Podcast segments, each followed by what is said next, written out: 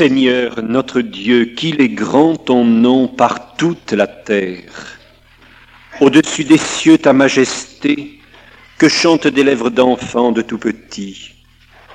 Tu opposes ton lieu fort à l'agresseur pour réduire ennemis et rebelles.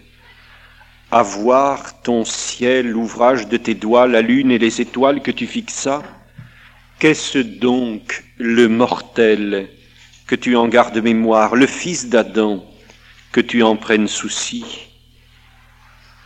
À peine le fis-tu moindre qu'un Dieu le couronnant de gloire et de splendeur. Tu l'établis sur l'œuvre de ses mains, de tes mains, tout fut mis par toi sous ses pieds. Brebis et bœufs tous ensemble, les bêtes, même sauvages, oiseaux du ciel et poissons de la mer parcourant les sentiers des eaux. Seigneur notre Dieu, qu'il est grand ton nom par toute la terre. Nous allons regarder naître la lumière et l'homme et le sabbat. La lumière est l'œuvre du premier jour.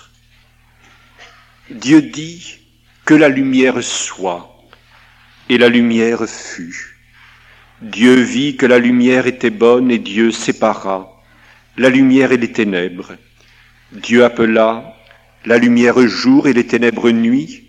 Il y eut un soir, il y eut un matin, premier jour. La lumière est donc l'œuvre du premier jour. Il y a là tout d'abord comme une nécessité logique, Dieu est lumière. Dieu est lumière en lui point de ténèbres. La création qui émane donc de Dieu est donc un prolongement logique comme une protubérance divine de la lumière, lumen des luminés. Logique aussi, puisque pour voir la suite, il est nécessaire d'établir la lumière. Et de fait, la lumière, dès le départ, est ainsi posée par Dieu. Et pourtant, au-delà de toute logique, cette lumière est étonnante. Dans tous les récits que l'on peut connaître, nous parlons d'une origine, seul pratiquement Israël mentionne la naissance de la lumière. Seul le Dieu Elohim est dit aussi Dieu créateur de lumière, parce que le Dieu d'Israël, le Dieu unique, est lui-même la lumière soleil de justice. À la limite des cieux, il a son lever, et sa course atteint à l'autre limite. On parle ainsi du soleil, mais déjà nous entrevoyons de quel autre soleil de justice il s'agira quand à l'Orient des Orients, une fois encore, se lèvera celui qui va naître dans la nuit pour ressusciter au cœur de la nuit. Création de la lumière aussi, car il s'agit là de toute la beauté, de tout l'esthétique, de toute la merveille de la création de Dieu. Et dans le texte hébreu, on a même comme une sorte d'allitération, de jeu de mots sonores entre voir et lumière. Dieu est beau. Dieu est beauté. Toute sa création et va être baigné de la lumière. Dieu dit que la lumière soit, et la lumière fut. Dieu vit que la lumière était bonne. Il y eut un soir, il y eut un matin, premier jour. Voir la lumière, et Dieu vit la lumière. Voir et Vivre à la lumière, cela signifie littéralement naître. On est bien là à la naissance première du monde. Voir la lumière, c'est vivre.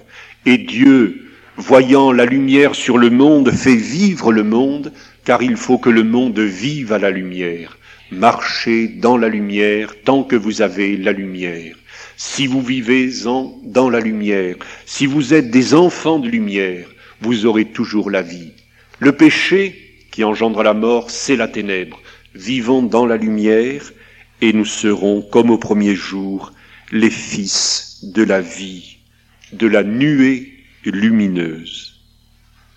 Il s'agit donc bien ici de cette naissance du monde, d'où cette joie non contenue d'Élohim devant la vie naissante, et Dieu vit que cela était bon. Une lumière séparée des ténèbres. Dieu sépara la lumière et les ténèbres. Dieu appela la lumière jour et les ténèbres nuit. Double séparation du jour et de la nuit pour marquer l'espace-temps. Un jour, une nuit, et les jours succéderont aux nuits. Le jour à la nuit la connaissance. Tout au long des jours, de jour en nuit, la création se développe.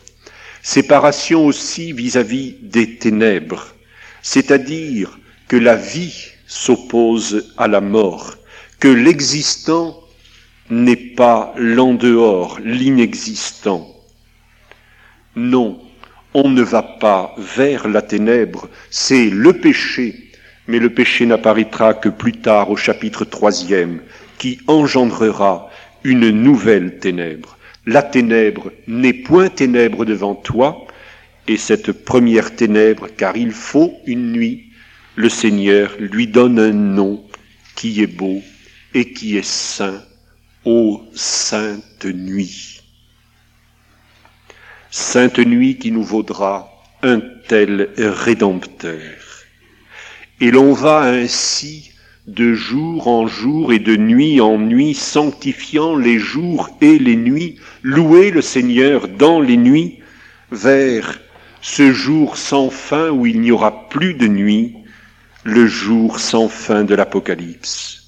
Et dans sa vision prophétique, Isaïe, au chapitre 35e, voit déjà le peuple marchant, non plus dans les ténèbres et l'ombre de la mort, mais à la lumière de Dieu, car le Seigneur sera ta lumière éternelle.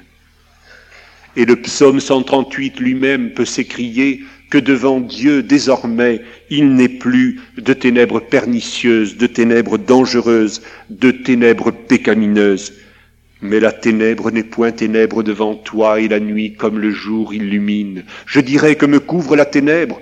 Non, la ténèbre n'est point ténèbre devant toi, et la nuit comme le jour est baignée d'une certaine lumière, et même l'ombre de l'esprit va pouvoir recouvrir Marie, tout comme dans la nuée qui pourtant est lumineuse, le Fils lui-même sera transfiguré de lumière, lui, le Christ solaire.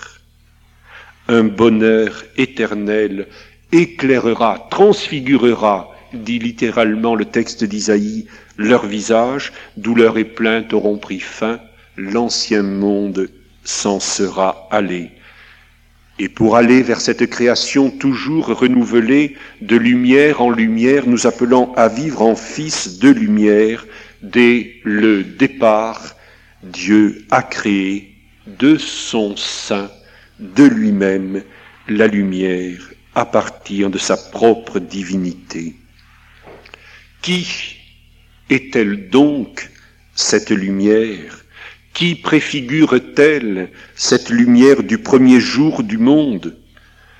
Sinon celui, et nous le connaissons, frères et sœurs, qui un jour dira Ego eimi, moi je suis Tophos, la lumière du monde. Lumière née de la lumière, vrai Dieu, née du vrai Dieu, engendré, non pas créé. Et par lui, tout a été fait. Cette lumière créatrice, et pas seulement créée, cette lumière issue de Dieu qui donne la vie et pas seulement qui reçoit la vie. Et dans le prologue de Jean, on y revient toujours très explicitement, l'Évangile a ce cri de joie. Le Verbe était la vraie lumière qui éclaire tout homme. Il venait dans le monde, il était dans le monde et le monde fut par lui. Le monde ne l'a pas connu. Il est venu chez les siens, les siens ne l'ont pas reçu, mais à tous ceux qui l'ont reçu dans la lumière, il a donné pouvoir de devenir enfants de Dieu. Le Verbe était la lumière. Elohim créé par une parole, et cette parole est une lumière. La parole qui sort de ma bouche ne me revient pas sans résultat, sans avoir accompli sa mission, nous disait Isaïe, et Saint Jean nous dit que ce Verbe est le Fils, et Saint Jean nous dit que cette lumière, c'est le Christ. Resplendissement de sa gloire, effigie de sa substance. Le début de la lettre aux Hébreux. Et dans la deuxième aux Corinthiens, ce verset extraordinaire, directement ancré sur ce texte dont nous essayons de cerner le mystère, ce texte de la création, de l'origine du monde, de l'origine de la lumière, le Dieu qui a dit que du sein de la ténèbre brille la lumière, et celui. Voilà la réponse plénière, c'est celui qui a brillé dans nos cœurs pour faire resplendir la connaissance de la face du Christ, de la gloire de Dieu qui est sur la face du Christ. La lumière, la première créée, la dernière maintenue, même après la chute, et quand l'homme aura péché et que la ténèbre aura réenvahi la terre, Dieu maintiendra ce signe d'espérance ce glaive fulgurant et la flamme du glaive fulgurant pour garder le chemin de l'arbre de vie. La première créée, la dernière maintenue, l'éternelle présente, tout est marqué désormais par cette dualité du soir et du matin, des jours de l'homme en vue du jour de Dieu. Quand paraîtra le jour de Dieu, même s'il vient en pleine nuit comme un voleur, ayons nos lampes allumées, la lumière du jour ou la lumière de la nuit, la lumière reçue ou la lumière portée, pour que quand l'époux viendra, oui, dans la lumière, nous sachions le reconnaître. Mystère de la lumière qui annonce Jésus-Christ et son jour éternel de la Jérusalem du ciel. Ô frères, chantons la lumière, joyeuse lumière, splendeur éternel du Père, saint et bienheureux Jésus-Christ. Et voici, voici l'homme.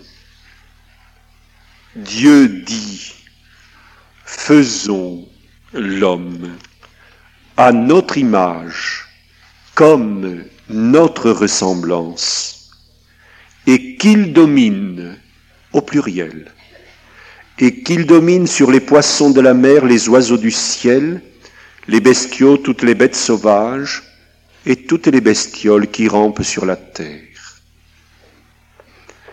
Dieu, Elohim, nom pluriel, verbe au singulier, dit, faisons, verbe au pluriel. Nous faisons.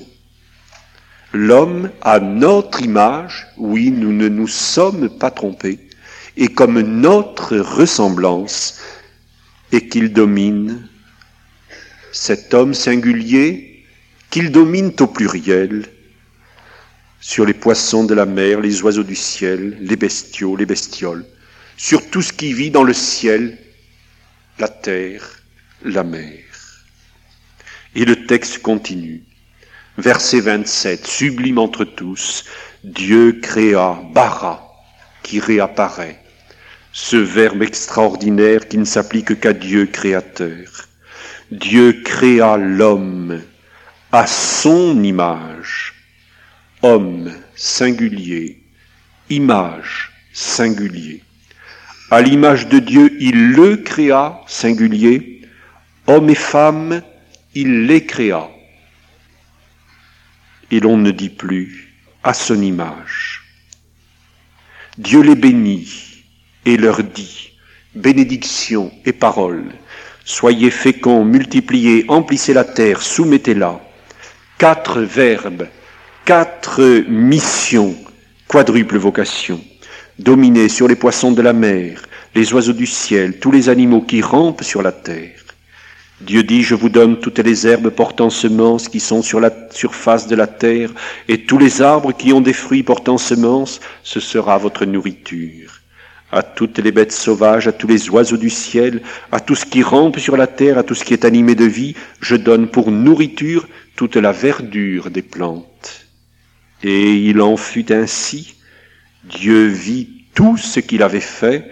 Cela était superlatif très bon, il y eut un soir, il y eut un matin, sixième jour. Et au chapitre suivant, Yaviste, beaucoup plus narratif, pittoresque, moins théologique, moins sacerdotal, mais non moins riche de leçons, un tout autre récit.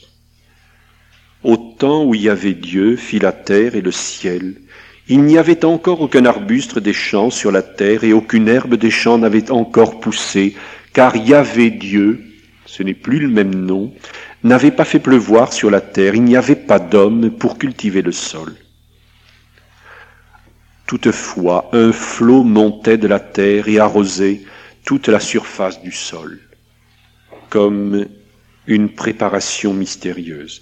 Alors Yahvé Dieu modela l'homme avec la glaise du sol. Il insuffla dans ses narines un souffle de vie, et l'homme devint un être vivant. Nous connaissons la suite. Cet homme ne porte pas le même nom, nous le verrons. Il se sent seul, ou plutôt Dieu d'abord le trouve seul. Il avait Dieu dit, il n'est pas bon que l'homme soit seul il faut que je lui fasse une aide qui lui soit assortie. Il avait donc Dieu modela encore du sol toutes les bêtes sauvages, tous les oiseaux du ciel, et il les amena à l'homme, pour voir comment celui-ci les appellerait. Et voici qu'Adam va nommer toutes les créatures que Dieu lui porte. Et il ne trouva pas d'aide qui lui fût assortie. Alors il y avait Dieu fit tomber un profond sommeil sur l'homme, qui s'endormit. Il prit une de ses côtes et referma la chair à sa place. Puis de la côte qu'il avait tirée de l'homme, il y avait Dieu façonna, le même verbe qui revient, une femme, Isha, et l'amena à l'homme. Alors celui-ci s'écria, à ce coup c'est l'eau de mes eaux et la chair de ma chair, celle-ci sera appelée femme. C'est pourquoi l'homme quitte son père et sa mère et s'attache à sa femme, et ils deviennent une seule chair. Or tous deux étaient nus, l'homme et la femme, et ils n'avaient pas honte l'un de l'autre. L'harmonie, la grande leçon sacramentelle déjà du mariage, la dualité, homme et femme, la femme issue de l'homme, l'un et l'autre façonnés par Dieu dans le sommeil, la vie dans l'humanité. Deux récits donc, deux noms. Dans le premier récit, Adam. Dans le deuxième, Ish. L'étymologie est toujours importante, et surtout dans un texte sémite. Que nous, que nous donnent ces aperçus étymologiques Notons tout d'abord la variante comme ceci est intéressant, et quel humour, de noms pour signifier la même réalité. De même qu'il y a deux récits, et que manifestement, celui qui a compilé ou ceux qui ont ramassé tous ces écrits ne veulent pas trop se prendre au sérieux sur le détail du comment. Il ne s'agit pas de décrire d'une manière curieuse l'origine du monde, nous l'avons dit. De même, voici deux noms et voici deux récits. Et l'homme est né ainsi, et l'homme aussi est né ainsi. Il faudra donc aller plus loin que la distinction que ces deux noms déjà amorcent. Autre remarque, nulle part Adam n'est pris comme un nom propre avant Genèse 4, 25 ou 5, 1, quand précisément l'histoire elle-même commencera. Mais c'est un nom commun. Quel est-il ce nom, Adam? Adam, que signifie-t-il? D'après le sumérien, vous savez que les écrits bibliques, l'hébreu est très influencé par tous les écrits périphériques, Adamou signifie littéralement mon père. Et dans ce cas-là, Adam signifierait l'ancêtre. D'après l'assyro-babylonien, Adamou traduirait plutôt l'engendré. Et dans ce cas-là, Adam signifierait la créature. D'après l'arabe, Adama, c'est l'uni, le lié, l'attaché, c'est-à-dire en quelque sorte un animal sociable, fini, parachevé. Dans le Sabéen, la reine de Saba, au pays de Saba, euh, l'antique Arabie, Adam, c'est le serviteur, le vassal du Dieu, c'est-à-dire le serviteur de la divinité. Et dans des textes égyptiens, que l'on retrouve aussi mentionnés sur des fresques égyptiennes, tout simplement, c'est le rouge de couleur brique, c'est-à-dire l'homme fragile, l'ancêtre, la créature, l'animal sociable, le serviteur de la divinité, l'être fragile. De fait, ici, Adam vient, au-delà de tous ces apports que nous avons notés, de Adama, la terre, c'est-à-dire, et quelle belle leçon déjà, le tirer de la terre, le terrien, et avec aussi un petit ton déjà péjoratif, le terreux, le pauvre fragile. Il vient d'elle, il vit, il possède la vie, il va posséder la terre, il va la cultiver, il la restaurera. Mais souviens-toi, et à chaque début du carême, sur nos fronts, la poussière de la terre nous est donnée. Souviens-toi, Adam, que tu es terre, et que de la terre tu fus tiré, et qu'à la terre tu reviendras. Adam, le terrien, homo qui vient de humus, l'homme qui vient du sol, et dans la spiritualité et dans toute la mystique, nous savons que c'est la racine de l'humilité. Et Saint Benoît dit admirablement que c'est par les douze degrés de l'humilité que l'on descend pour remonter vers Dieu, et que cette échelle qui monte, par laquelle l'homme remonte jusqu'à Dieu par pure grâce, c'est l'échelle descendante des douze degrés de l'humilité. Adam, au-delà de toutes les données étymologiques environnantes, est donc bien ce terrien, ce terreux, ce pauvre homme de la terre, mais tout auréolé de cette gloire, porteur de vie, possédant la terre, la cultivant, y retournant. Une création donc, l'homme, issu de la création, de la terre, et un collectif sans article, qu'il domine, le texte lui-même nous le précise sans équivoque aucune. La création de l'homme, comment se déroule-t-elle? Ici aussi, nous avons des variantes que nous avons bien notées selon les deux récits. Tout d'abord, manifestement, la création de l'homme, vous le voyez bien, revêt une importance très particulière. Dans le premier récit, il est au bout, au sixième jour. Il est manifestement le sommet, le commencement. Il est témoin de la délibération initiale de Dieu. Et voici ce verbe très étonnant, presque intrigant. Alors Elohim dit, faisons l'homme. Pourquoi ce pluriel? Ce n'est pas un coortatif, ce n'est pas un apax, une sorte de parole unique. Il ne s'agit pas là de relent de polythéisme, ni d'un conseil avec les anges, ni d'un pluriel de majesté qui n'existe pas en hébreu, ni d'un dialogue avec l'univers. Nous ne sommes pas là dans un texte poétique, pas plus que panthéiste. Il n'y a pas plus d'influence formelle de l'épopée d'Emma Elish, Simplement, au passage, et je ne veux pas m'arrêter, j'essaie de mentionner toute une série d'explications qui ont pu être données, que l'on peut essayer de retenir, sur lesquelles on peut réfléchir. Manifestement, tout dans le texte et tout dans l'écriture nous dit qu'il faut aller plus loin. C'est un hébraïsme, une expression propre de la langue de l'auteur sacré lui-même, pour traduire comme une sorte de délibération intérieure. Mais qui a-t-il dans le mystère de Dieu? Qui est-il au cœur d'Élohim?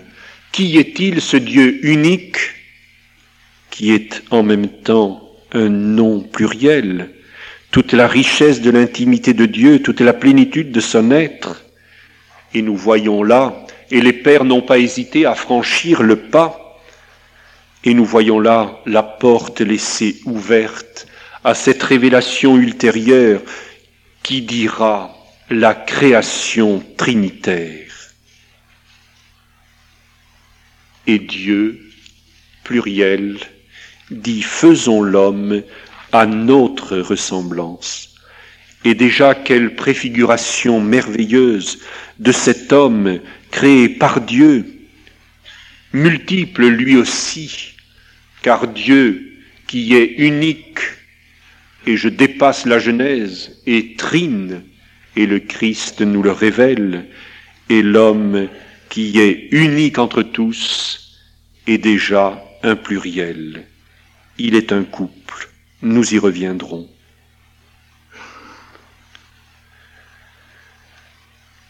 Pour lui, voici que Dieu pense, Dieu dit, Dieu fait, Dieu bénit, Dieu parle, Dieu voit, Dieu approuve. Présence totale de Dieu à son œuvre homme.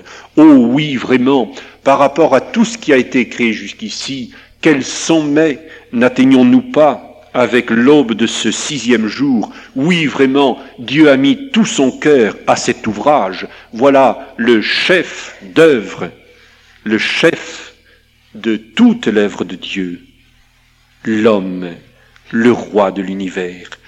À peine le fis-tu moindre qu'un Dieu le couronnant de gloire et de splendeur, tout fut mis par toi sous ses pieds. Comment est-il créé?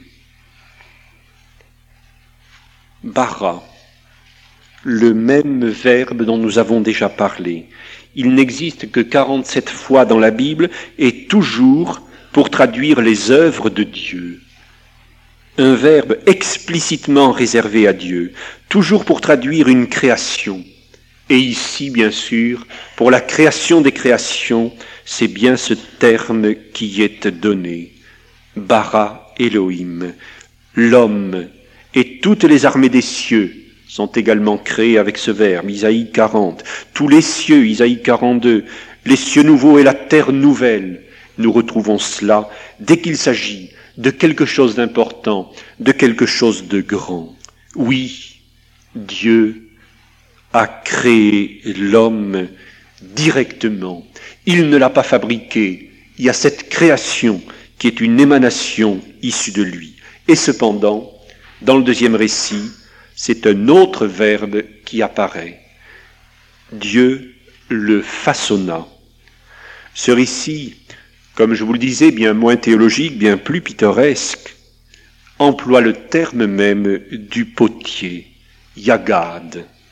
Dieu pétrit, littéralement, façonna l'homme. Aucune précision ici n'est donnée sur la matière, pas plus dans ce premier récit que dans ce second récit. Mais déjà, tout est ainsi mentionné. Dans ce deuxième récit, voici qu'il y façonne littéralement l'homme poussière, c'est-à-dire à partir d'une matière. Poussière qui est aussi argile, car c'est de la poussière mélangée à de l'eau. En effet, Toutefois, un flot montait de la terre et arrosait toute la surface du sol. Alors il y avait Dieu modela l'homme avec la glaise du sol, la poussière plus l'eau du sol. Il insuffla dans ses narines une haleine de vie, et l'homme devint un être vivant. Ce donné est un petit peu et volontairement flou, mais en même temps il est essentiel. Et si l'on ne veut pas trop décrire avec beaucoup de discrétion, l'auteur s'en tient là, le comment de cette création divine par les mains divines, voici que l'essentiel apparaît à la fin du verset, il insuffla dans ses narines un souffle de vie.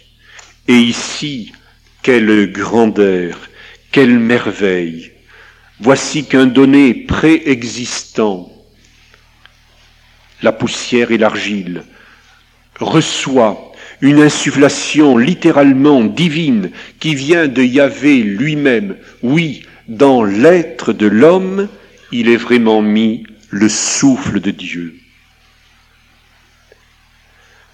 En résumé sur ces deux récits, sur la manière dont l'homme est créé, nous pouvons retenir que l'homme est une création de Dieu, directe, volontaire, une création médiate aussi, à partir de la glaise, bien distincte de lui cependant, et de tout le créé préalable, une création entière en même temps, avec un être, corps et âme, plein de désirs, de volonté, d'intelligence, et cependant sans rien d'inutile, sans mention de dons qui seraient plus ou moins préternaturels. Non, un homme ordinaire, mais cependant tout auréolé de la gloire de Dieu.